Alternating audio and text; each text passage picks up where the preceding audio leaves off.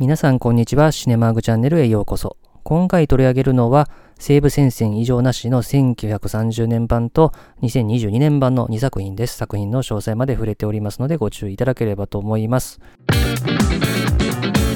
まあ、それではですね、今回取り上げるのがですね、西部戦線異常なしというですね、エーリヒ・マリア・レマルクというドイツ人作家が1929年に発表した同名小説のですね、映画化作品2つについて取り上げたいと思います。この小説はですね、当時大ヒットを記録しまして、早速翌年にですね、アメリカの方で映画化がされました。そしてその後に1979年イギリスの方でテレビ映画としても作られました。そしてですね、2022年ですね、まあ、ドイツ資本を中心にですね、ネットフリックス映画として2022年の10月に全世界同時配信という形で公開されたという3作品があるんですね。まあそのうちのですね、いずれも私は見てるんですけれども、まあ今回特にですね、2022年ですね、に公開された作品はですね、非常に評価も高くてですね、英国アカデミー賞ではですね、作品賞も受賞して、で、アカデミー賞はまだ発表されていませんけれども、9部門でノミネートされていてですね、もしかしたら作品賞もあるんじゃないかというところでですね、まあ、改めて見比べてみたところでの感想の話をしてみたいと思います。それではまずですね、1930年版についての話をしていきたいと思いますけれども、こちらはですね、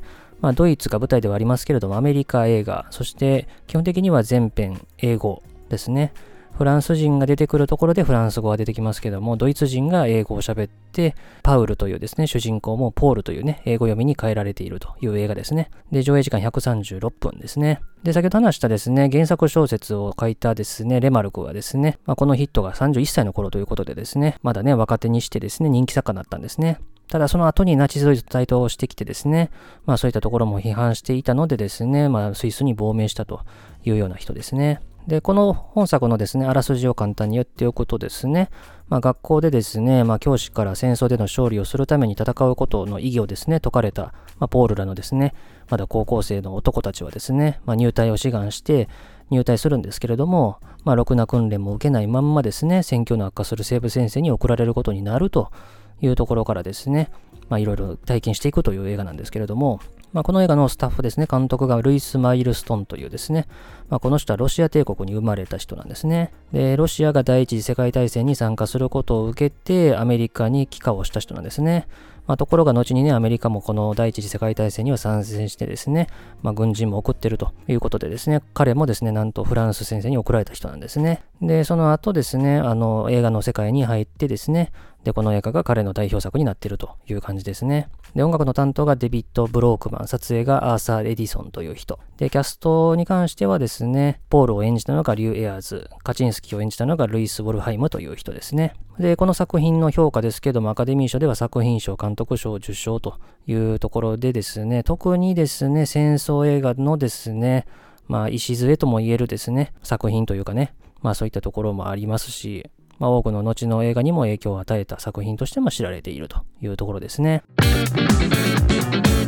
まあ、それではまずこの映画のですね、感想から話をしていきたいと思いますけれども、後にも多くの反戦映画が作られてですね、やっぱその基本だなというふうには感じるわけなんですけれども、まあ、この映画の冒頭の字幕からね、まずちょっと驚かされるというかね、まあ、ポイントがあって、本作は誰かを批判するものではないって書かれてるわけなんですよね。で、この映画反戦映画ではあるんですよね。映画見た人ならわかると思いますけれども、戦場に送り出された若者は何も知らないまんまですね、戦場に行くんですけれども、まあそこでとんでもない事実を目にするわけですね。まあ、食事はろくにないしですね、装備だってまともなものはない。で、簡単に人は死んでいくという現実を見るわけですね。そして主人公のポールはですね、帰ってきたらですね、あんまり歓迎されないわけですよね。酒場に行けばですね、もっとこうすればうまくいくのにって言われるし、学校に行けばですね、あの、戦争に参加することの意義を説いてた教師がですね、また若者をですね、先導してるという様子に呆れるわけですよね。まあ、そのあたりがかなりこの映画ではですね、非常に胸に刺さる部分があるので、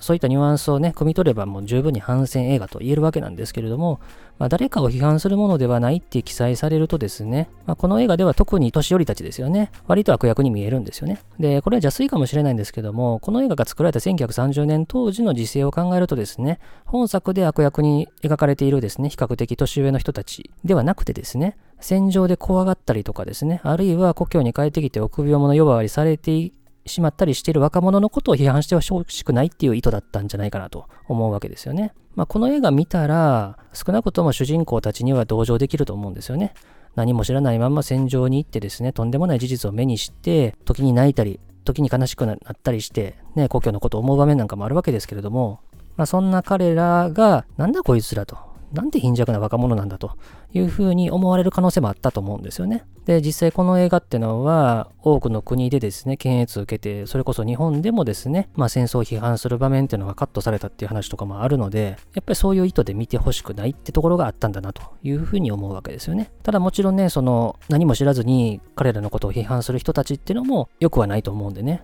まあそういったこの時勢っていうのも考えると非常に興味深いところかなとも思いますし、で、このね、ドイツが体験した第一次世界大戦っていうのは敗戦に終わったわけですけれども、この映画のね、もうすぐ後からね、ナチスドイツが台頭して、第二次世界大戦というですね、また同じ過ちを繰り返していくってところですからね、まあ、非常にね、その間に作られたですね、作品であるというところなんですよね。で、しかもね、そのお国のために戦うことがいいというふうにされたのは、やっぱ当時のドイツだけじゃない。当然日本だってそうだったと思いますし、やっぱ本作の冒頭なんかはやっぱり狂気じみてるわけですよね。教室の場面でですね、戦意高揚を歌う教師にですね、まあ、生徒たちが熱狂して次たちに僕も入隊するっていうふうに志願する中ですね、まあ、ベームっていう男だけはですね、同級生の説得に落ちて入隊を決意するって形になってるんですよね。だから自分一人だけがね、入隊を志願しないわけにもいかないっていう空気感もあったと思うし、こういう同調圧力ってのは、日本も決してね、ないわけではない。むしろある方だと思いますしね。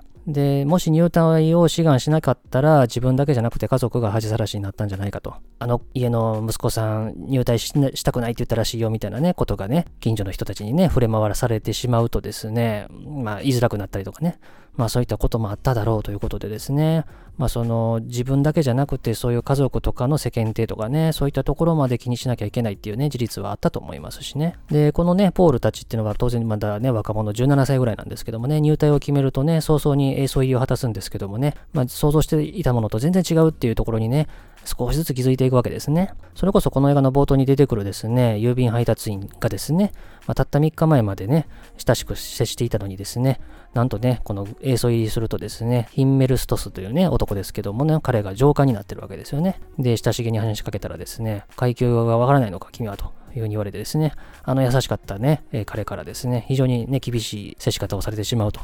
いうところでね、非常にしごかれるわけですよね。そしてね、このシークエンスのね、ちょっとね、あの、行くと、ね、夜に酔っ払ったね、このヒメルストス軍曹をですね、ポールらが集団リンチにするって場面があるんですよね。まあ、腹いせからやってるわけですけれども、もうこの時点で、このポールたちの若者たちの戦いの矛先っていうのはもう完全に外じゃなくて内に向いてるわけですよね。もう同胞をですね、殴ったりしてるわけですからね。で、あの教師たちに刷り込まれた教育ってのは、まあ戦地に向かう前から間違っていたってこともわかるし、まあそこそこね、年を重ねた若者を刷り込むにはちょっと遅いというかね、なんかそんな感じもするというかね、こういう教育っておそらくもっと前からしてるはずなんですけどね、まあ日本だっておそらくね、小学校のね、義務教育の頃からやってたと思いますけどもね、まあそういった気持ちがね、ちょっとね、また違うんだろうなっていうところはね、この辺りから感じますね。で、彼らはですね、もう夜中にね、もう出発して戦地に向かうとね、まあ、すぐに前線でね、先輩たちと合流するわけですけどもね、まだ何も食べてないからですね、食事をくれというふうにですね、伝えると、先輩たちはですね、いや、俺たちは昨日から何も食ってないんだっていうふうに言うわけですよね。で、お金だったら払いますよ、みたいなこと言ってもね、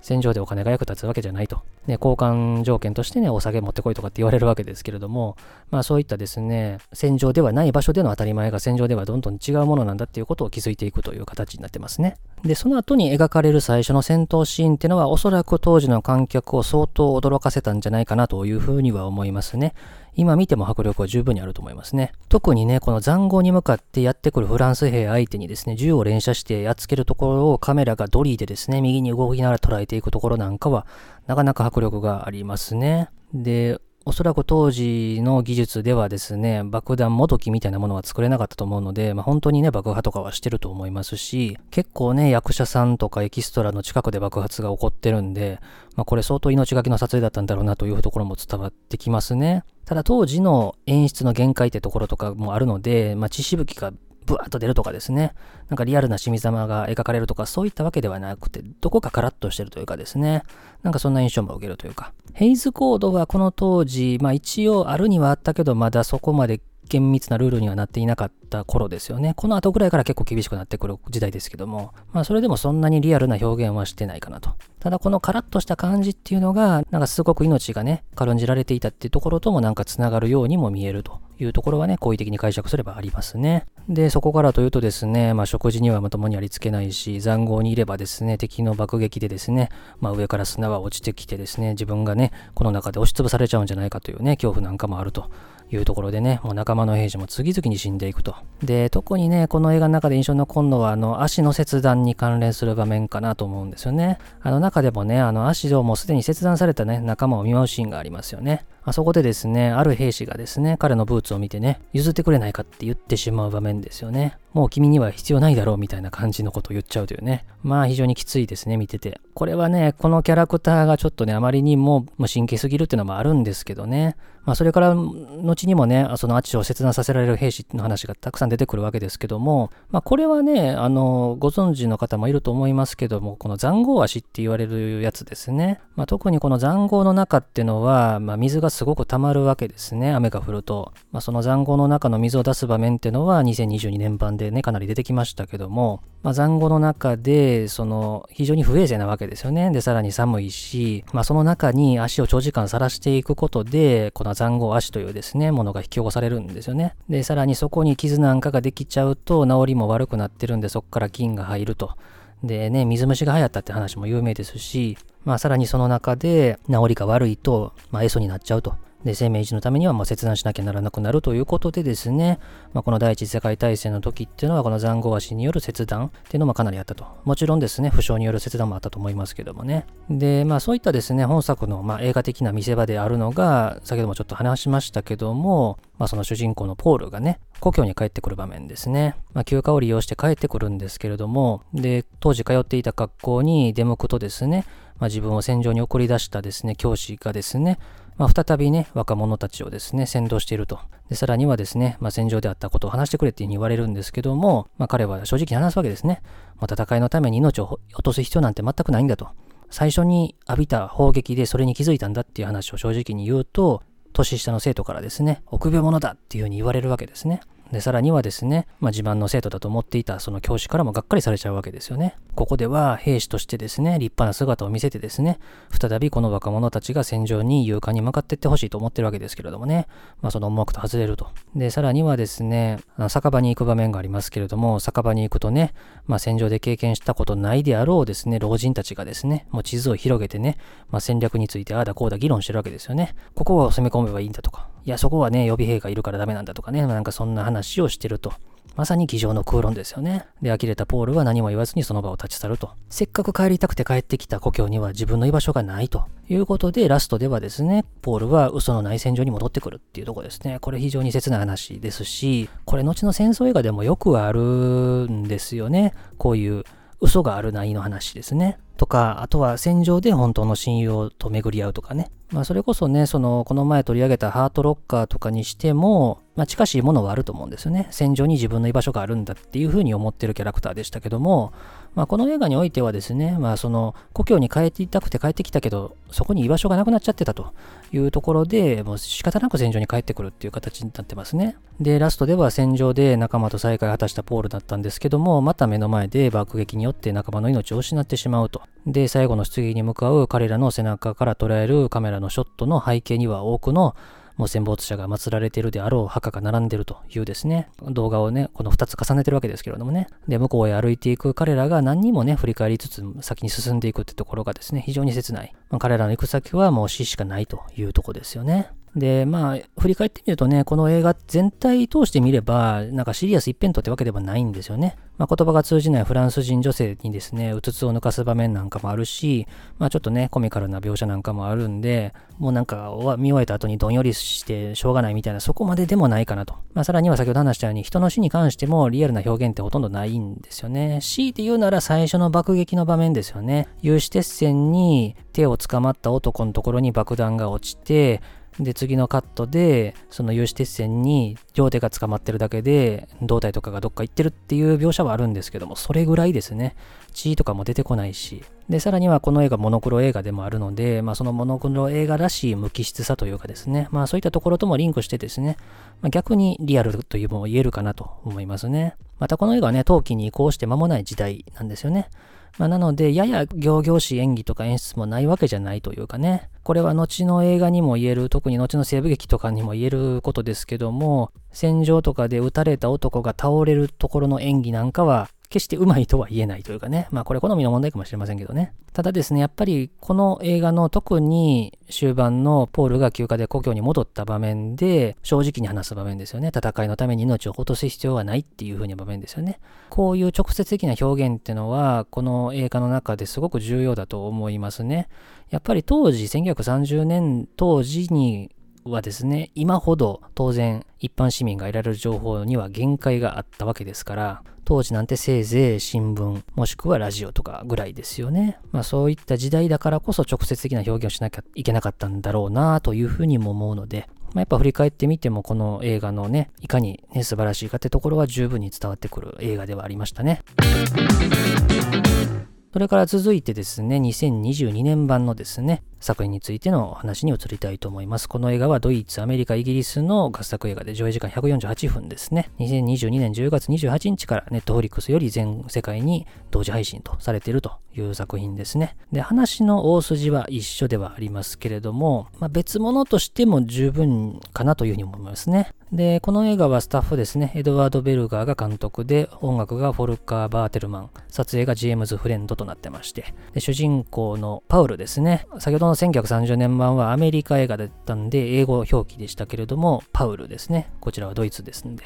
フェリックス・カマラーというね、役者さんが演じていてですね。で、本作で一番メジャーキャストというと、えー、マティアス・エルツベルガーという実在の軍人を演じたダニエル・ブリュールですね。この人はこの映画の制作にも入ってまして、まあ、ハリウッドでも活躍されている人ですね。で、先ほども話したようにこの映画非常に評価高くてですね、英国アカデミー賞では14部門でノミネートされまして、作品賞、監督賞、脚色賞、非英語作品賞、撮影賞、作曲賞、音響賞の7部門取ってると。で、アカデミー賞のね、作品賞が何になるかの前哨戦というとね、大体ゴールデングローブとかね、この英国アカデミー賞とか、まあその他の映画賞いろいろあるんですけども、ゴールデングローブはね、イニシェリン島の精霊がコメディミュージカル部門で獲って、えー、ドラマ部門はフェイブルマンズというね、スピルバーグの作品が獲ったと。で、英国アカデミー賞はなんとフェイブルマンズは作品賞ノミネートすらされてないという状況なので、まあ正直、アカデミー賞作品賞は何が獲るかわからんなと。この作品も作品賞でもノミネートされてますんで、可能性十分にあるなというふうには思いますね。それではこの2022年版のですね、作品の感想の話に移りたいと思いますけれども、個人的にはこっちの方が好きかなというところではありますね。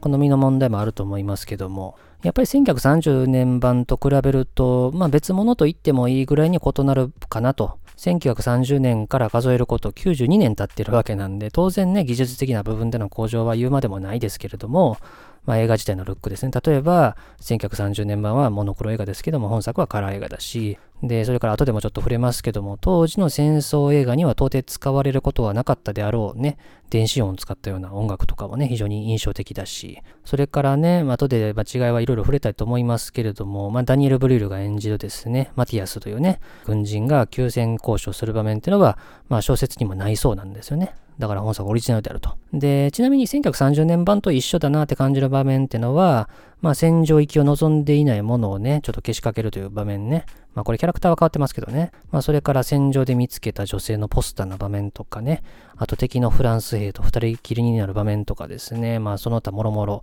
ね、食事がどうとかって場面とかですね。まあかなり似てる場所はあるんですけれども。まあ見比べるとね、まあ全然違うなという感じがするし。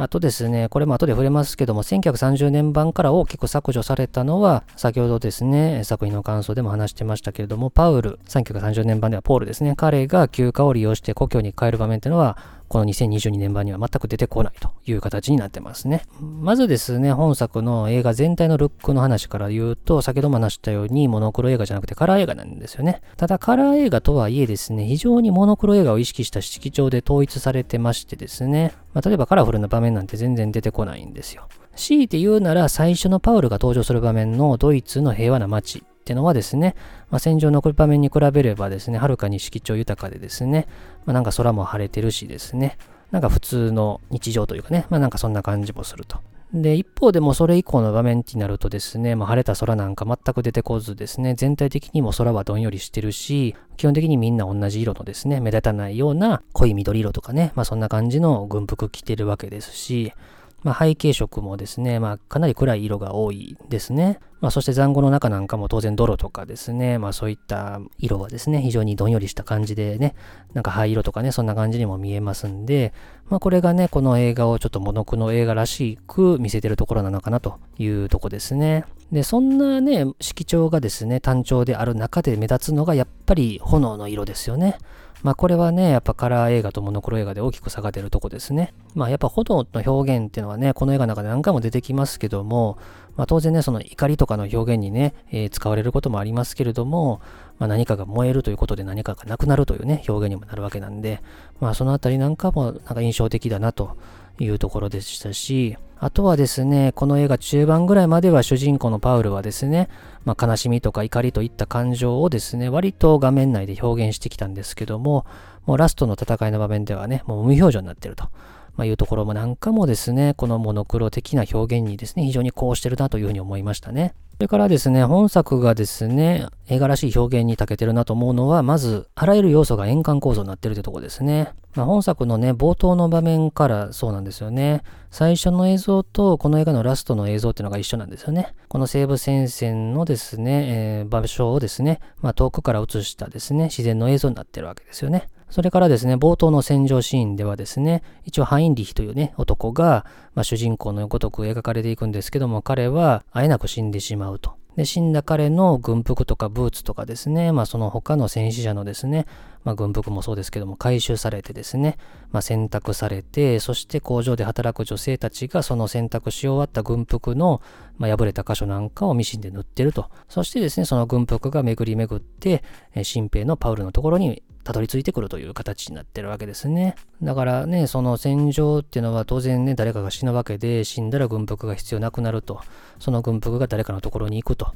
いうところなんですよね。だからこれはですね、先ほど話した1930年版ですよね。足を切断した兵士にブーツが必要なくなって、そのブーツが誰かのところに行くっていう場面がありましたけども、まあそこと非常にこうしてるなと思いますね。まあそれからこの円環構造の話はまだ続きですけども、このパウルの登場シーンもですね、ラストとですね、ちょっと円環構造になっててですね、パウルは登場するときは自転車で坂道を下ってくるところだったんですよね。で、しかもその自転車にカメラをつけたようなですね、主観映像になってたわけですね。そしてラストパウルはというとですね、彼は残壕の中で刺されるんですよね。そしてこの残壕の中の坂をですね、下った部屋の中から上がっていくところだったんですよね。で、この坂を上がっていくと、まあ外なんですけども、外なんで当然光が見えるんですよね。で、登っていって光が見えるっていうのも、まあ映画的な表現なんですよね。何かね、乗り越えなきゃいけない壁を乗り越えるとかね、新たなステップにですね、進んでいくって意味合いがあるんですけども、ここではもう天に召されるってところになってますね。それからですね、ここの最後の戦いの現場にですね、また新兵が出てくるわけですけれども、まあ、この現場にいるパウルっていうのはね、もう1年以上戦ってるわけなんで、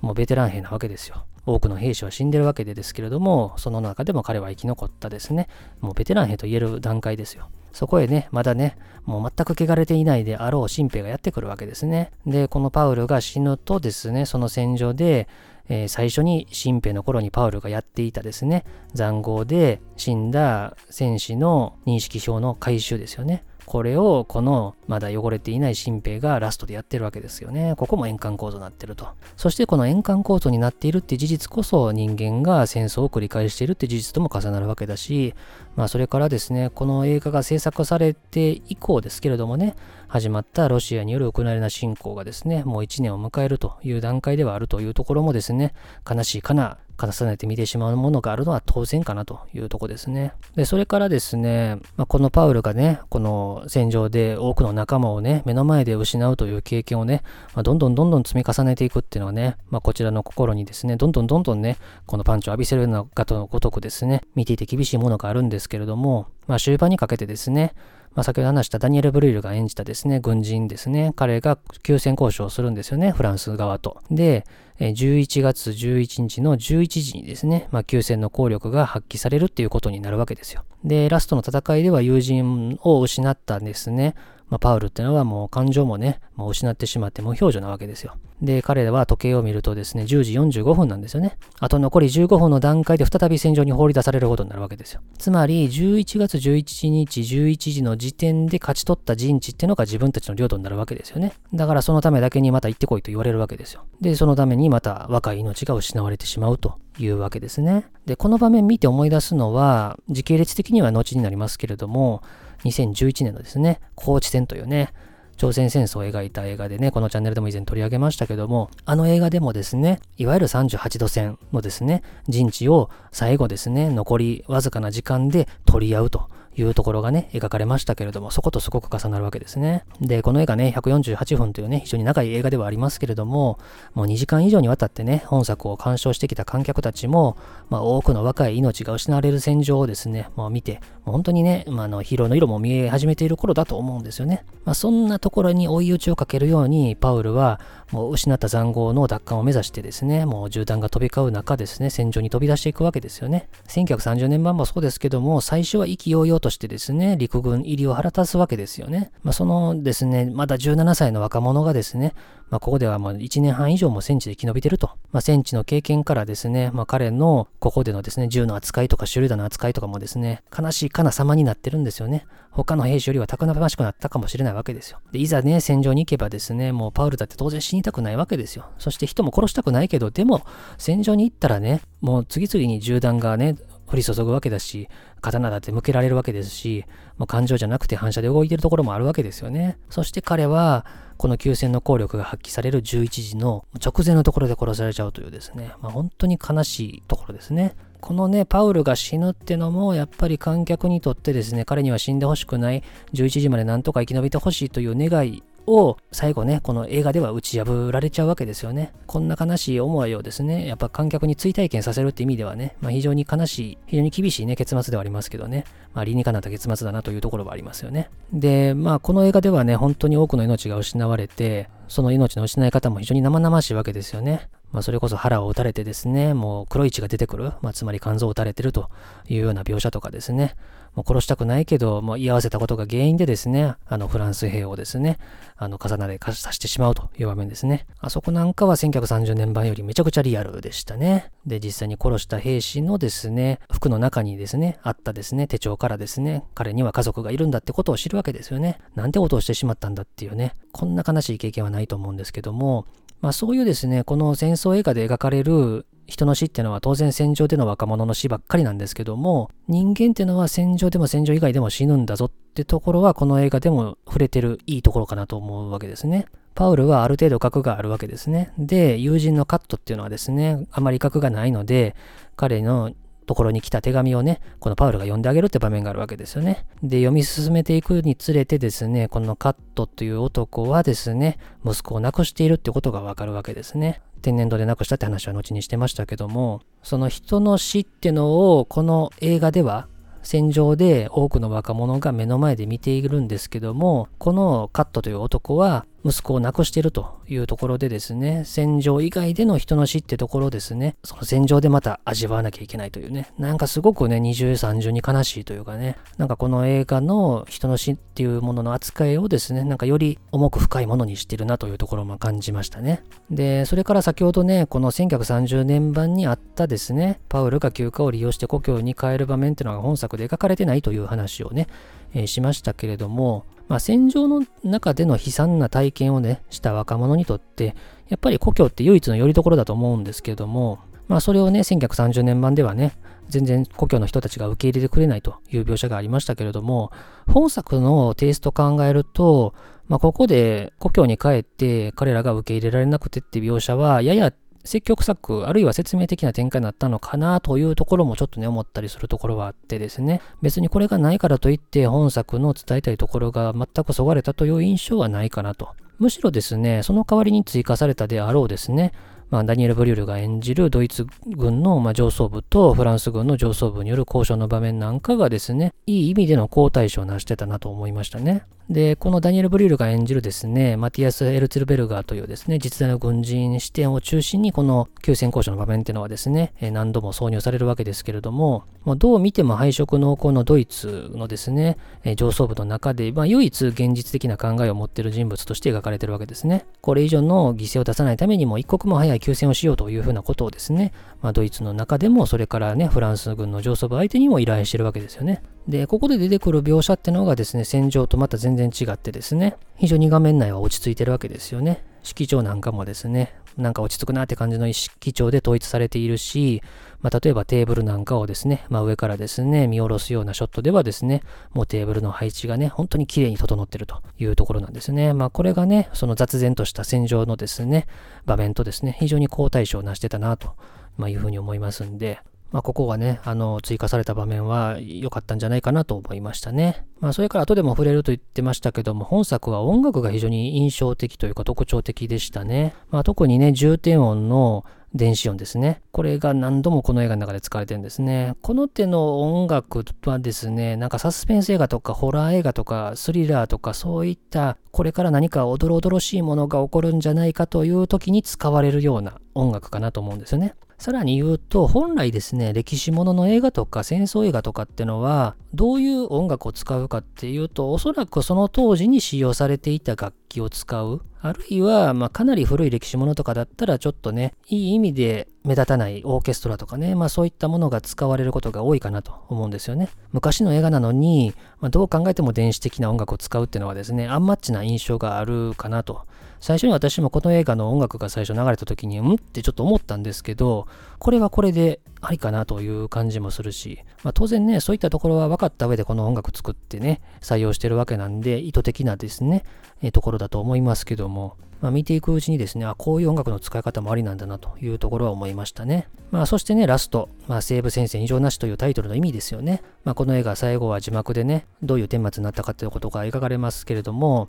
まあ、たった数百メートルの陣地を取るためだけに何万人と何百万人というですね、命が失われたわけですよね。たった4年間ぐらいの間に。で、まあ、数百メートル陣地を取った取られたなんてのは、まあ、本当に広い陣地から見ればですね、誤差の範囲にも思えるわけですよね。だからまあ、トップの方で外からね、指揮してる軍人からすれば、もう異常なしと判断されるぐらいのものだったんだろうなというとこですよね。まあその間に何百万人何千万人という命が失われたという事実があるというとこですね。で、やっぱりね、2022年というね、えー、時点でのこの映画と見れば、ロシアによるウクライナ侵攻ってところも思い出すし、この映画は基本的には主人公視点で話が進んでいくんで、主人公は何かを知るっていうことは少ないんですよね。戦場で経験したものしか知れないんですよね。まあ、これってね、やっぱ情報統制されてる時代ってところもあるんですけども、それこそ現代においてもですね、ネットワーク使ってですね、情報の遮断なんていくらでもされてるでしょうし、まあ、それこそロシアで従軍している兵士たちも、この映画のパウルと同じような気持ちになってる可能性だってあるわけですよね。そういったところも含めてね、二重三重になんか撮れる、まあ、すごく素晴らしい作品だなというふうに感じましたね。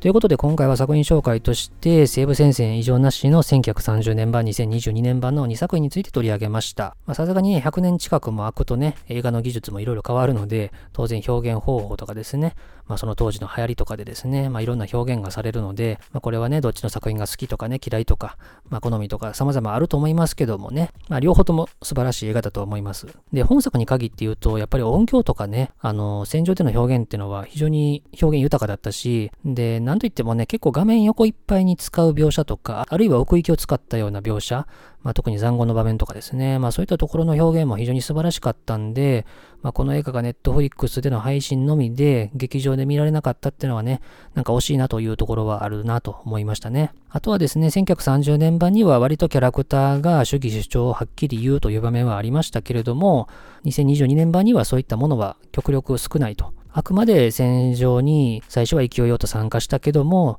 まあ、徐々にね、厳しい現実に直面していく、まだ17歳の若者といったところを中心に淡々と描くからこそ得られるメッセージもあったのかなと思いますし、むしろね、なんかこのキャラクターに何か主義主張させると、それはそれでちょっと違うなという印象もあるので、まあ、それはこの2022年版らしい映像表現だったなと、まあ、いうところだったなというところですね。なのでね、まあ、ぜひね、この作品ね、もしかしたらアカデミー賞、作品賞も可能性ゼロではないのでね、あの、見比べていただくのがいいかなと。同じ原作小説の映画化が2作品、アカデミー賞作品賞を取るっていうのは歴史上ないと思いますんでね。まあそうなるとすごい快挙にもなりますからね。まあぜひ見比べていただくのがいいかなと思います。ということで、当チャンネルでは他にも様々な作品の紹介してますんで、いろいろ聞いていただければと思います。最後までお付き合いありがとうございました。